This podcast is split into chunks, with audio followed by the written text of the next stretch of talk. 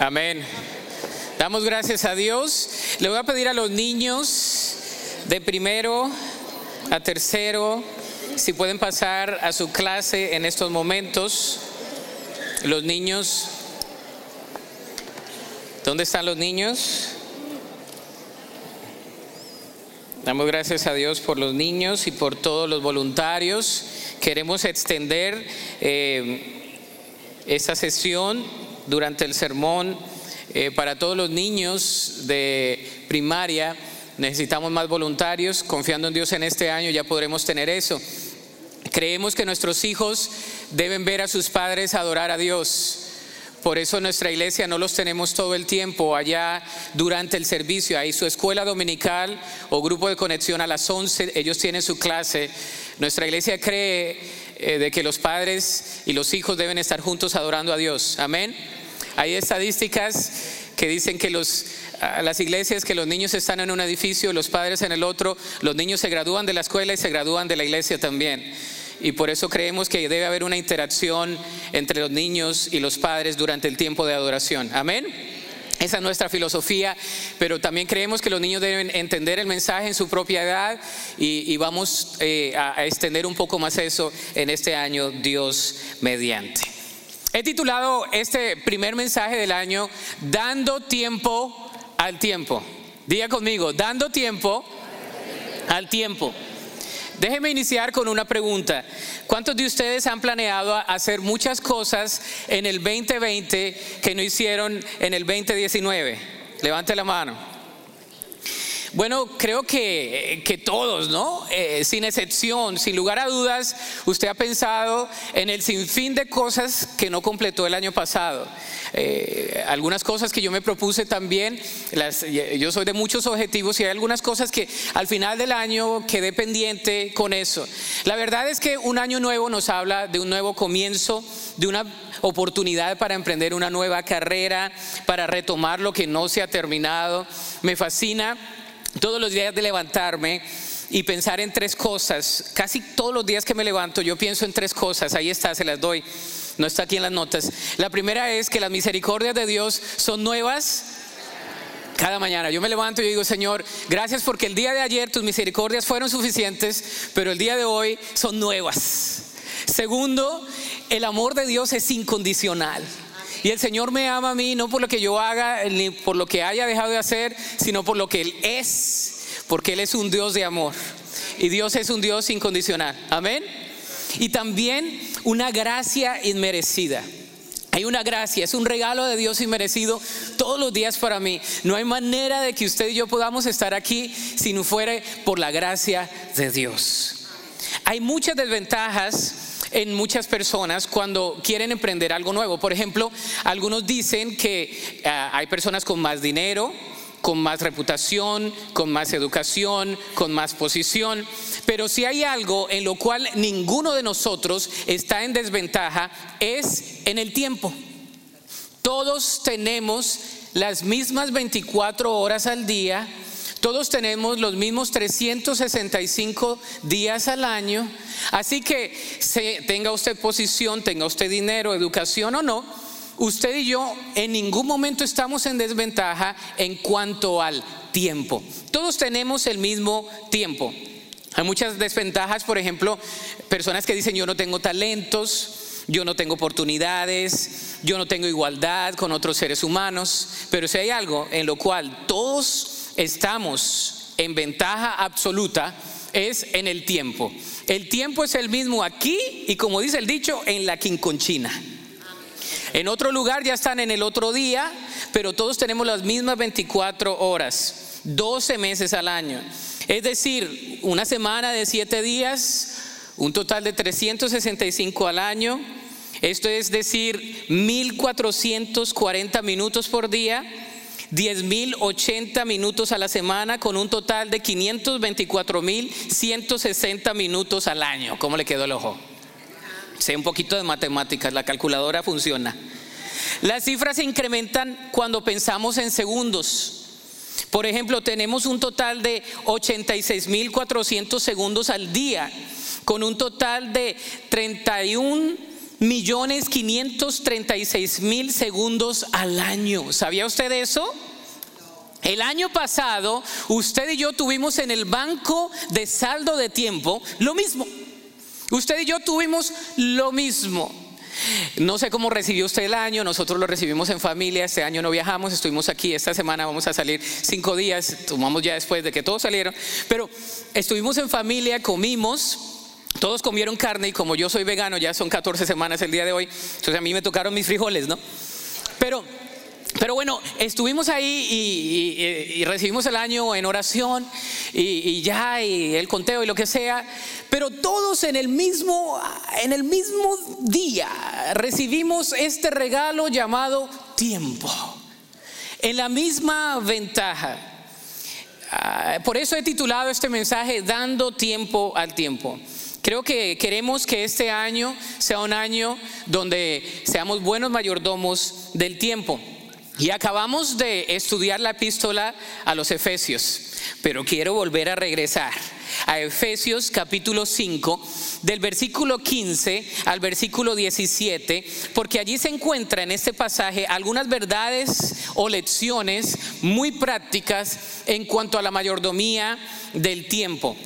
Y quiero que abra su Biblia ahí en Efesios capítulo 5, del versículo 15 al 17 Dice así, la versión con la que usted y yo crecimos, de vez en cuando la saco otra vez, Dice, mirad pues con diligencia cómo andéis, no como necios, sino como sabios, aprovechando bien que el tiempo, porque los días son malos. Por tanto, no seáis insensatos, sino entendidos de cuál sea la voluntad del Señor. Señor, pedimos que tu palabra nos hable y que en este tiempo, literalmente, en estos segundos que vienen, seas hablando a nuestra mente, a nuestro corazón, para que nuestro accionar, nuestro vivir sea afectado, sea diferente de acuerdo a tu voluntad. Lo pedimos en Cristo Jesús. Amén. Hay otra versión que dice, así que tengan cuidado de su manera de vivir.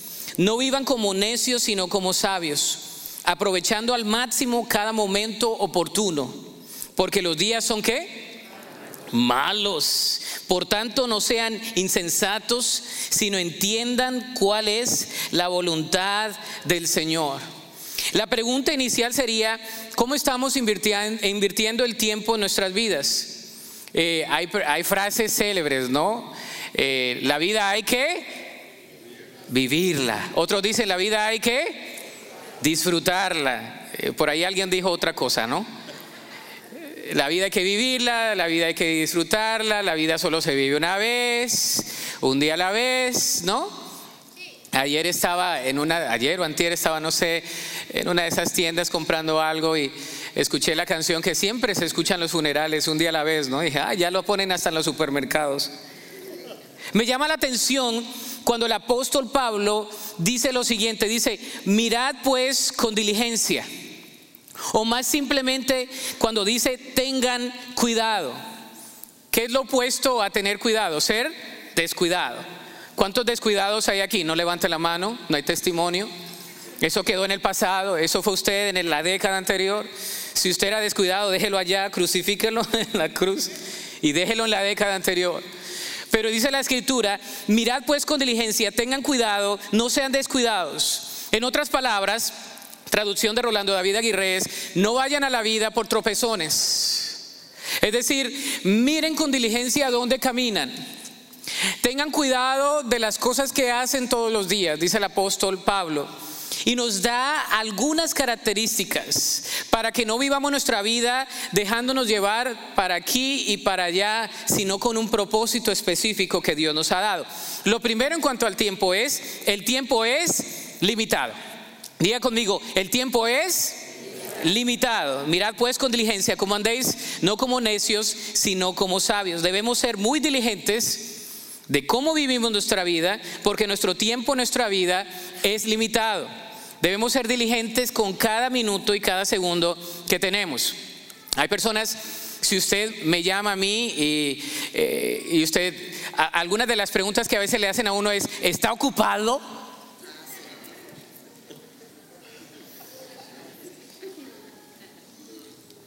está ocupado. Y a mí me provoca en la carne decir, nunca estoy desocupado.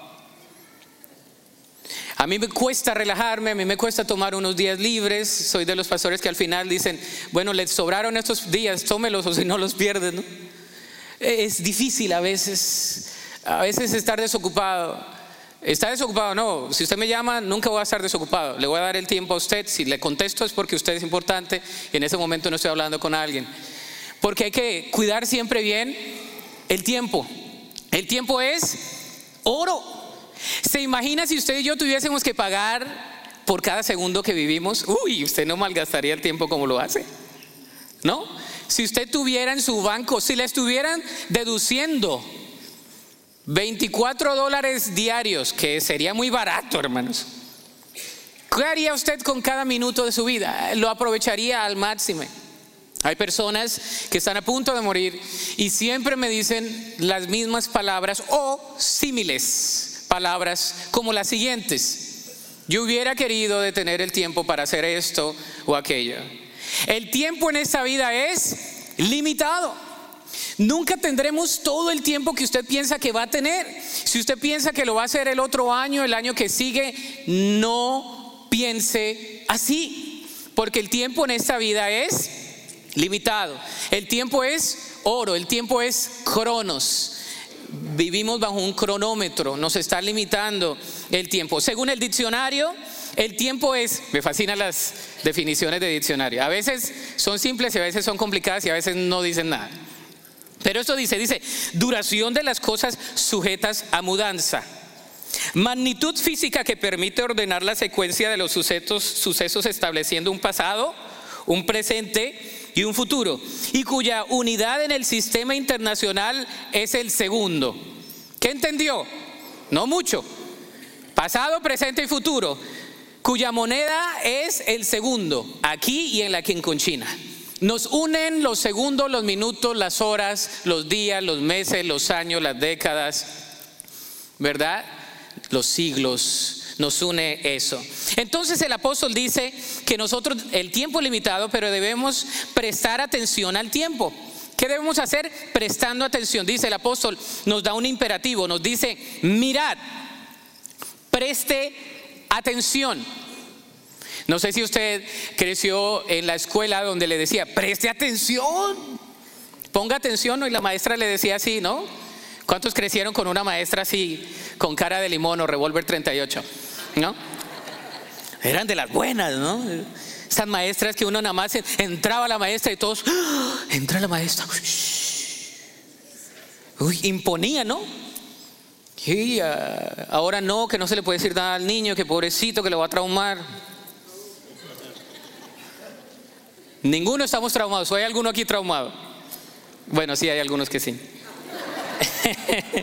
el salmista en el Salmo 39.4 dice, hazme saber, Jehová, mi fin y cuánta sea la medida de mis días. Sepa yo cuán frágil soy y después dice en el Salmo 90.10, los días de nuestra edad son 70 años. Y si en los más robustos son qué? Uy, ¿por qué lo lee así con desánimo? Son 80 con todo su fortaleza, es molestia y trabajo porque pronto pasan y volamos. La Biblia dice que nuestros años son 70 y en los más robustos 80.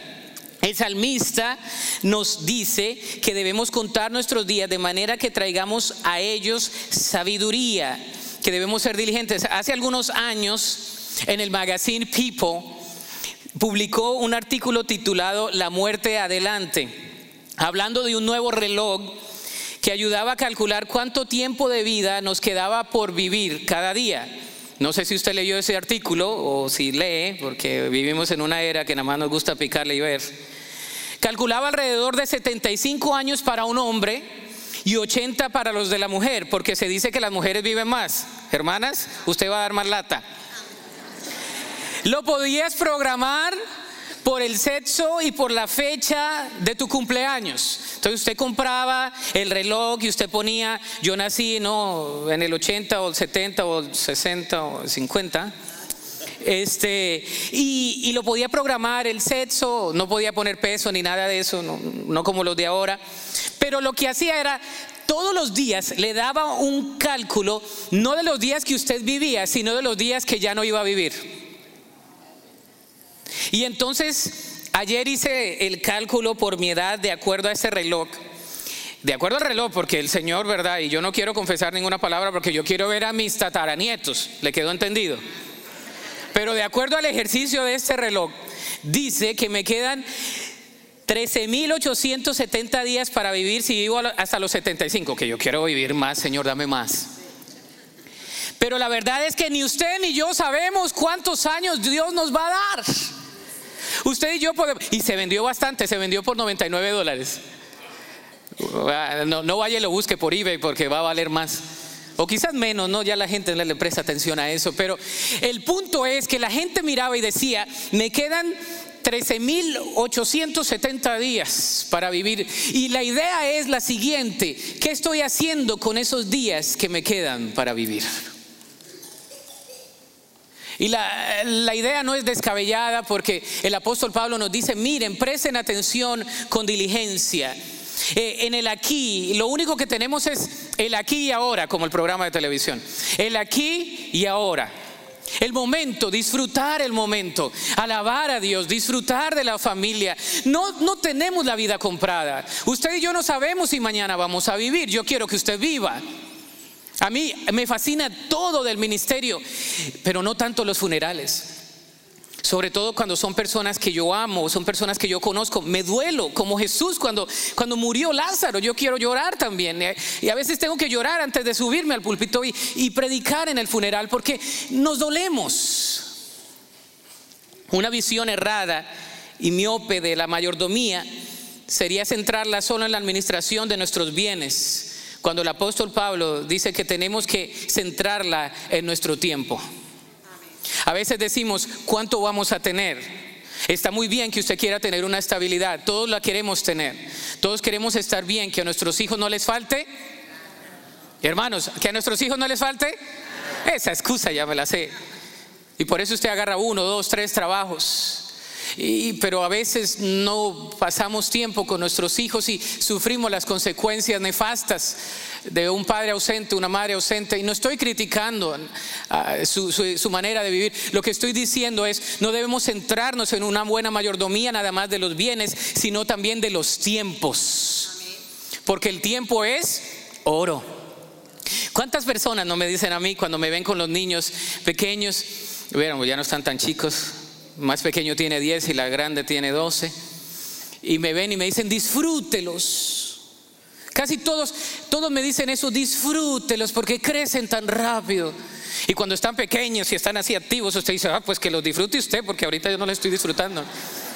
Uno piensa todo eso, ¿no? Y sí, ¿quién cambia pañales? Y como usted no es el que está poniendo la teta. O sea, son todas las palabras que salen.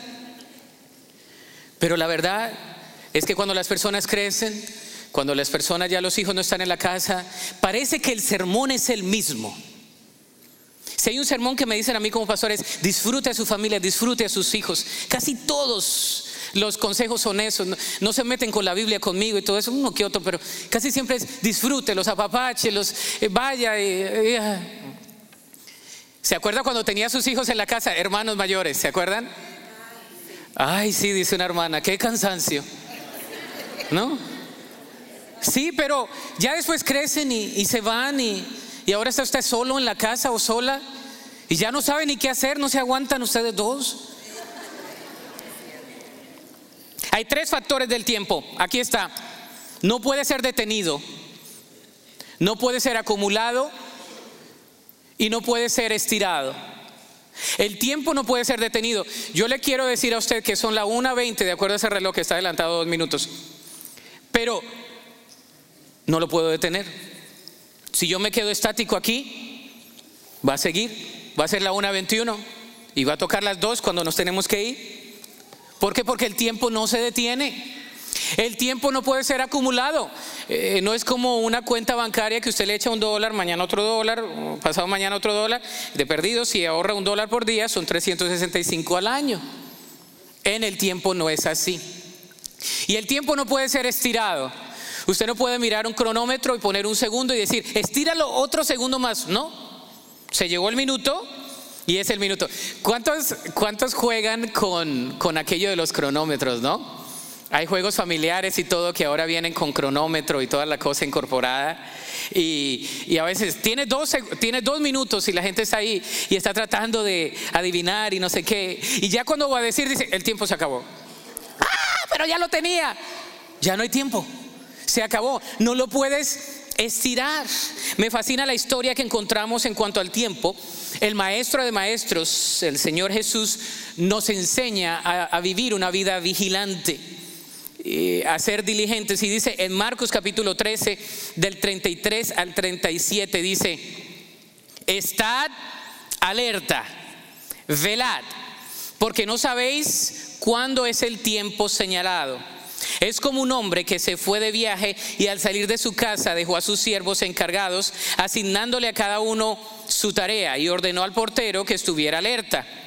Por tanto, velad, porque no sabéis cuándo viene el Señor de la casa, si al atardecer o a la medianoche o al canto del gallo o al amanecer. No sea que venga de repente y os halle que dormidos. Y lo que a vosotros digo, a todos lo digo. Dos puntos velad. Hay que estar velando. Y hay personas que velan porque no pueden dormir, unas porque no quieren dormir, otras porque no pueden dormir, pero aquí no está hablando de no dejar de dormir, está hablando de ser diligentes.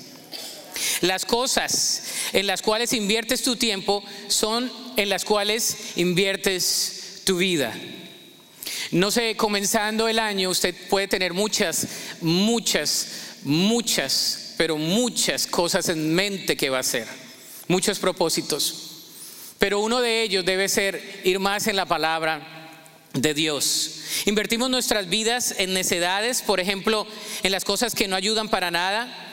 Malgastar el tiempo en hobbies excesivos, rutinas infructíferas, conversaciones infructuosas, en la televisión, en el internet, en el Netflix, en el Hulu, en el Amazon Prime, en el Disney Plus.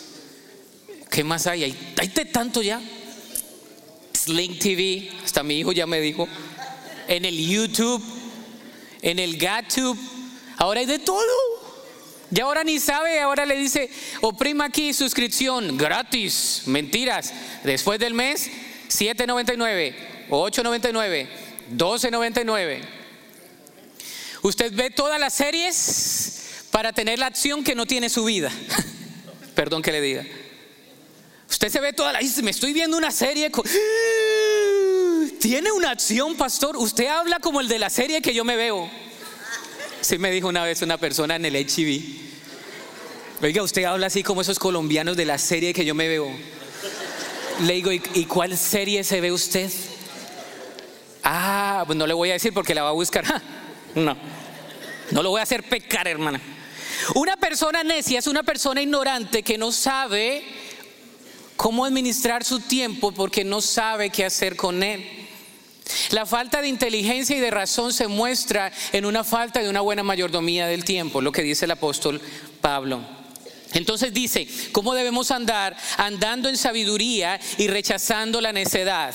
Debemos inquirir sabiduría y rechazar la necedad. El apóstol en contraste nos dice cómo debemos andar. Nos dice que debemos andar como sabios. La sabiduría es la antítesis de la necedad. Una persona sabia es una persona que aplica la sabiduría en sus decisiones. Es el conocimiento aplicado en la acción y en el propósito de vida. En otras palabras, el apóstol está diciendo, vivan como personas que aplican sabiduría en cada una de sus decisiones. Vivan como personas que aplican sabiduría en cada una de sus decisiones.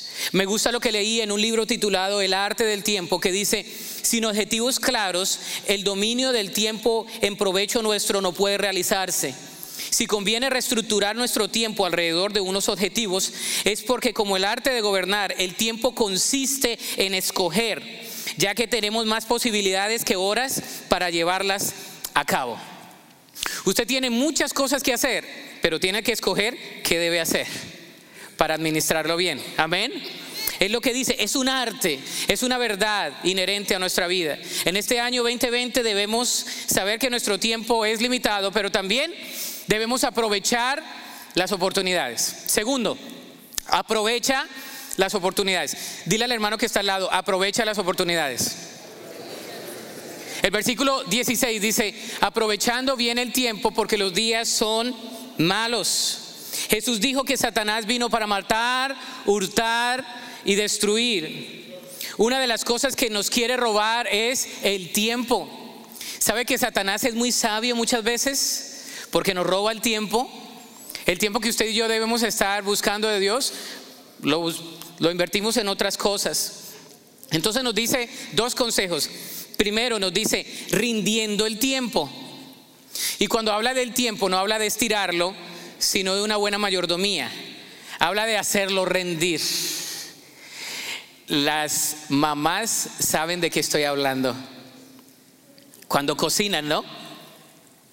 Y por eso está el término, échale más agua a los qué?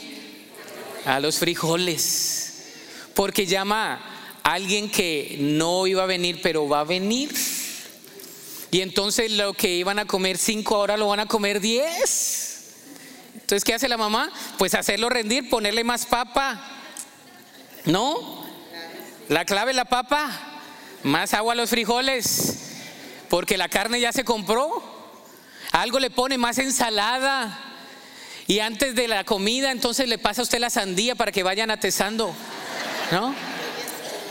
O el elotito. Ah, ah, hace algo. Pone monchis ahí en la mesa. Y ya cuando viene la gente dice, ay, fíjate que ya no tengo tanta hambre. Y usted piensa, ah, era plan con maña. Sí, pues fíjate lo que hicimos. Porque lo hace rendir. ¿Por qué se ríe? Esa es la ilustración en cuanto al tiempo. Hagámoslo rendir. Seamos creativos con el tiempo, con lo que hacemos. El apóstol nos habla de eso. No solamente el pecado nos demanda malas cosas, también las buenas cosas lo pueden hacer como en la ilustración de Marta, María y Lázaro. ¿Se acuerda? Lucas capítulo 10 del 41 al 42 dice, respondiendo Jesús le dijo, Marta, Marta, afanada y turbada estás con muchas cosas, pero solo una cosa es necesaria. Y María ha escogido la buena parte, la cual no le será quitada. A veces estamos como el, el monito de Energizer, ¿no? Hasta que ya usted colapsa, le entra una gripa fuerte, algo le pasa.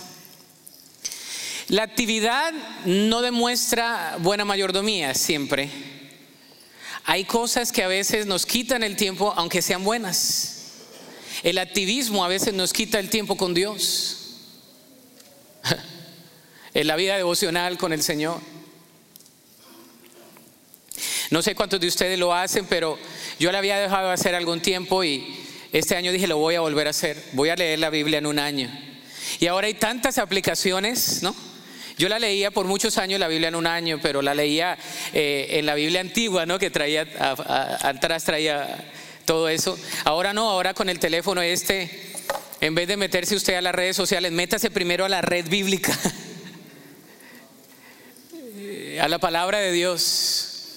Y comencé de nuevo a leer la Biblia en un año. Dije, me lo voy a proponer otra vez a leerla en un año. No le estoy diciendo que no, me la, no la leía. Eso es lo que hago, hermano. Yo como la palabra, eh, este es mi trabajo, pero de manera personal leer la palabra y estoy leyendo y, estoy tan animado, estoy en Mateo, en Génesis, en, en, Salmos y yo digo, y voy a predicar en Efesios y ya ni sé.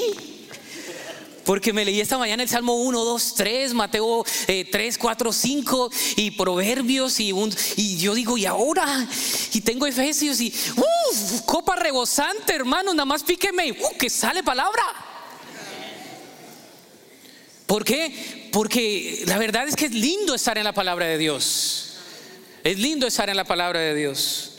Richard Sanson, un doctor, escribió un libro donde argumenta acerca de las mayores presiones de nuestro tiempo que causan ansiedad y estrés, y estrés, perdón.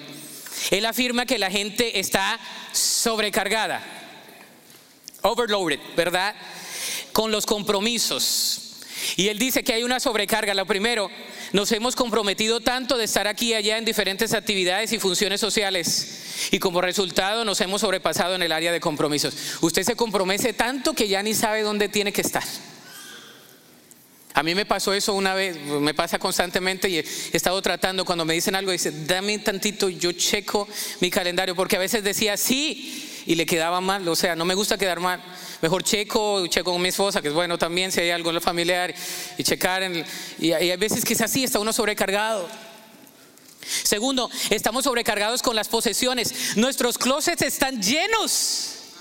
Y también nuestros garajes, el mío también soy culpable. ¿Cuántos son culpables? Ay, qué mentirosos. Invíteme a su casa y le abro su closet y caen las cajas de un sinfín de cosas que usted no usa. Vamos a salir cinco días y, estábamos, le dije a mi esposa, este año que no hagamos la maleta el día anterior. Entonces ayer estábamos empacando cosas y me subo al closet, ¿no? Esa es la escalera, y agarro, me encontré unas chancletas que no sé hace cuánto no me las pongo, están nuevecitas. Y miro abajo y digo, estas me iba a llevar, pero estas están más buenas. Y hay cosas que usted ni sabe, las arrumbamos allá, las ponemos en el closet. Tenemos una sobrecarga, no sabemos qué hacer dijimos con mi esposa, vamos a hacer una venta de garaje, lo vamos a llevar, cosas que ya no me quedan, pantalones eh, que ya me arreglaron algunos, gracias a la hermana que me los arregló, pero hay otros que ya no son inarreglables. Ahí están, hay que bendecir, hermanos. Amén. No me mire así, que usted tiene mucho más en su casa. Y en el garaje, usted abre el garaje, hay garajes donde no entran los carros. Por todo el que hay ahí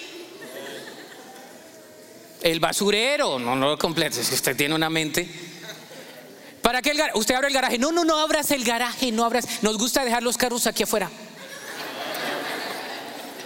Y en el verano el carro caliente. Y la cama que usted se retiró hace tres años fría en el garaje. Estamos sobrecargados con el trabajo, nos levantamos temprano, vamos a trabajar, muchas veces aguantamos horas largas porque debemos hacerlo y está muy bien ser responsables. Horas extras que a veces se pagan y a veces no se pagan. Sacrificamos tanto. Hay mucha sobrecarga de información, dice el doctor.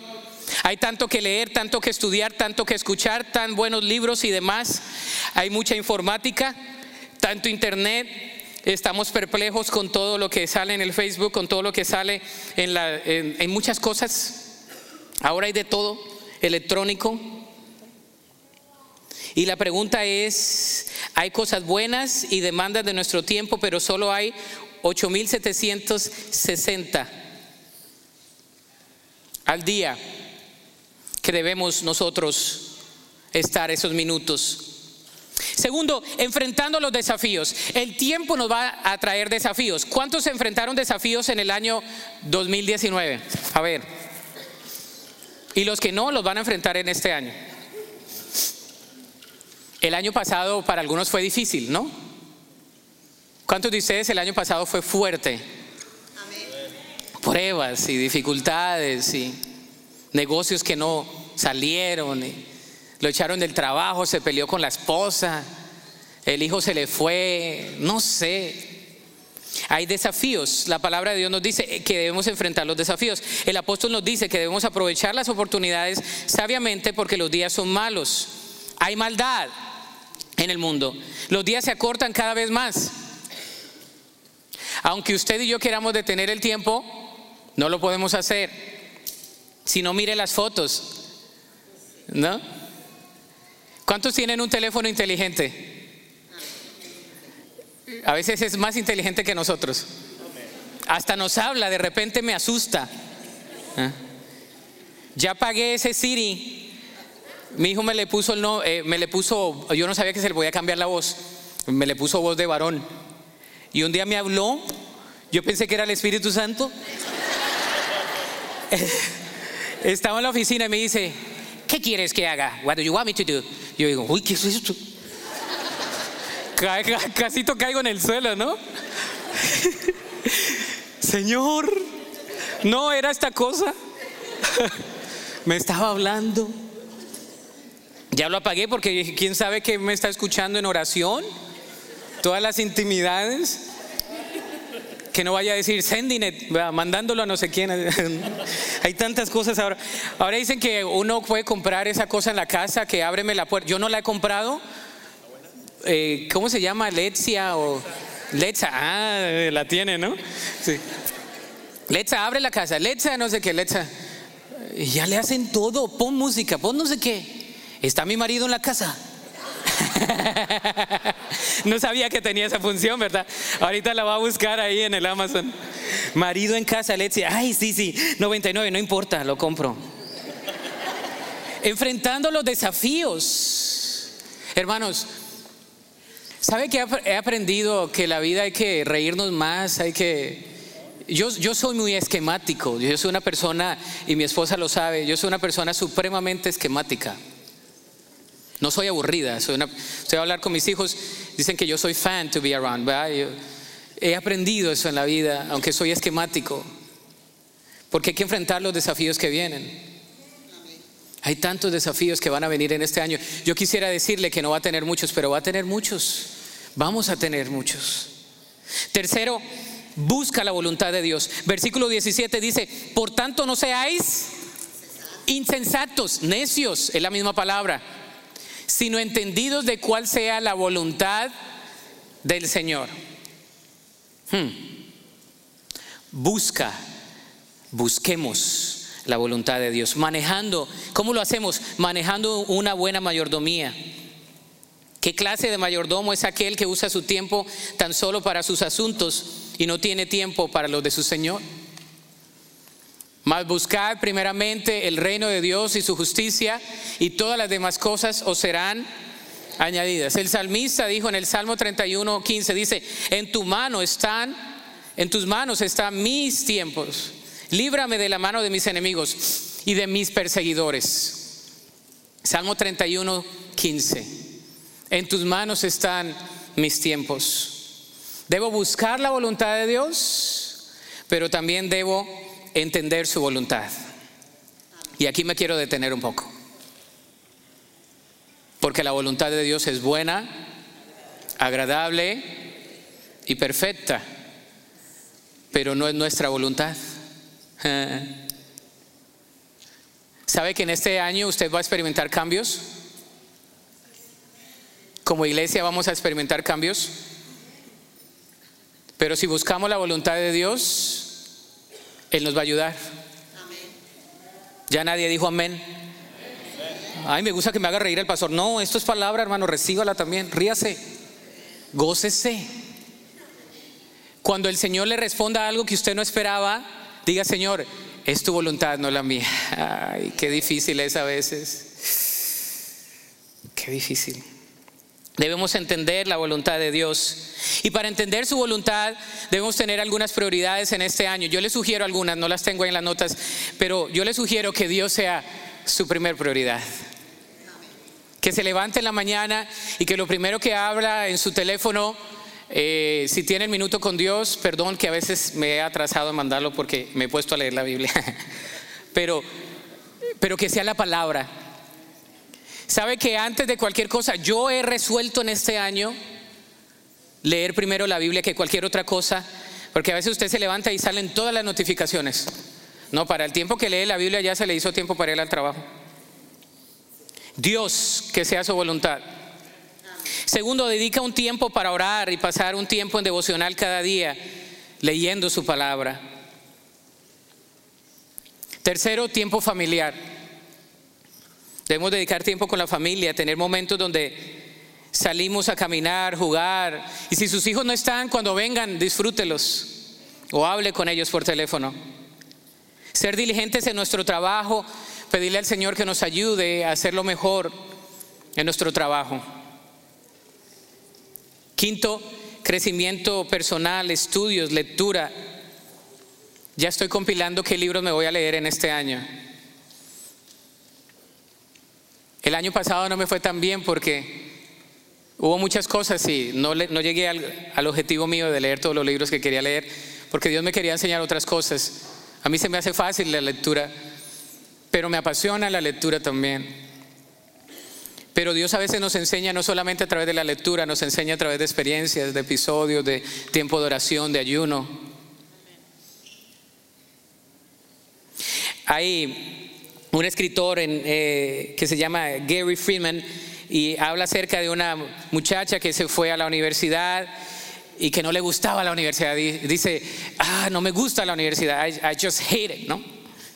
Dice, si nada más saliera de la universidad y me casara y tuviera hijos, entonces sería feliz.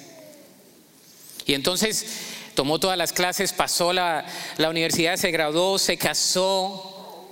Y entonces tuvo hijos y dijo, ay, si tan solo crecieran mis hijos. Ah, y se salieran de la casa, yo sería feliz.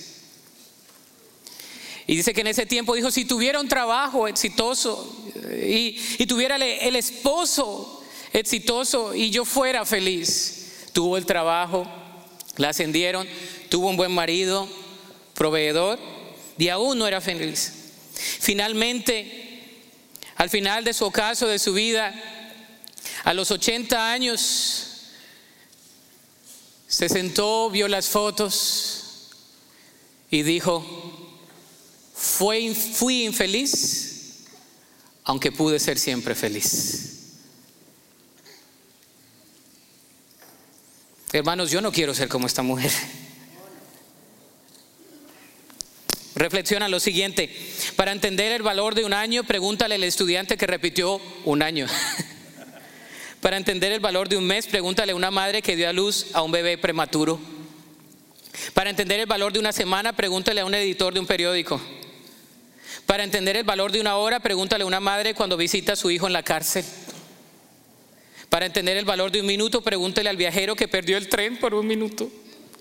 Para entender el valor de un segundo, pregúntele a una persona que estuvo a punto de tener un accidente y se libró. Para entender el valor de una milésima de segundo, pregúntele al deportista que ganó una medalla de plata en las Olimpiadas cuando por una milésima, por una milésima, pudo haber ganado la de oro. Hermanos, que en este año hagamos lo siguiente. Esta es la aplicación. Sé diligente. Repítelo conmigo. Seamos diligentes con el tiempo. Segundo, aprovecha y discierne las oportunidades. No todas las oportunidades son buenas. A veces son buenas, pero no la voluntad de Dios. Sé diligente con el tiempo y aprovecha y discierne las oportunidades.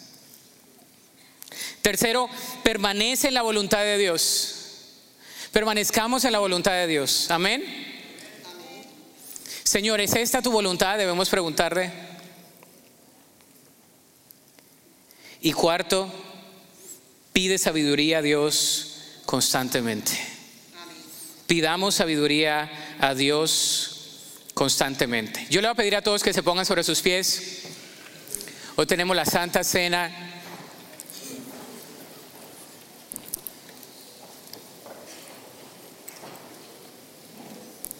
Y hay un versículo en Romanos con el cual yo le quiero dejar mientras usted se pone a cuentas con Dios.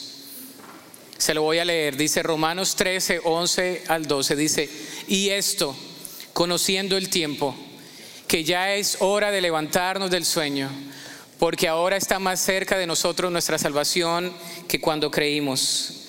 La noche está avanzada y se acerca el día. Leamos esta última parte juntos. Desechemos pues las obras de las tinieblas y vistámonos de las armas de la luz.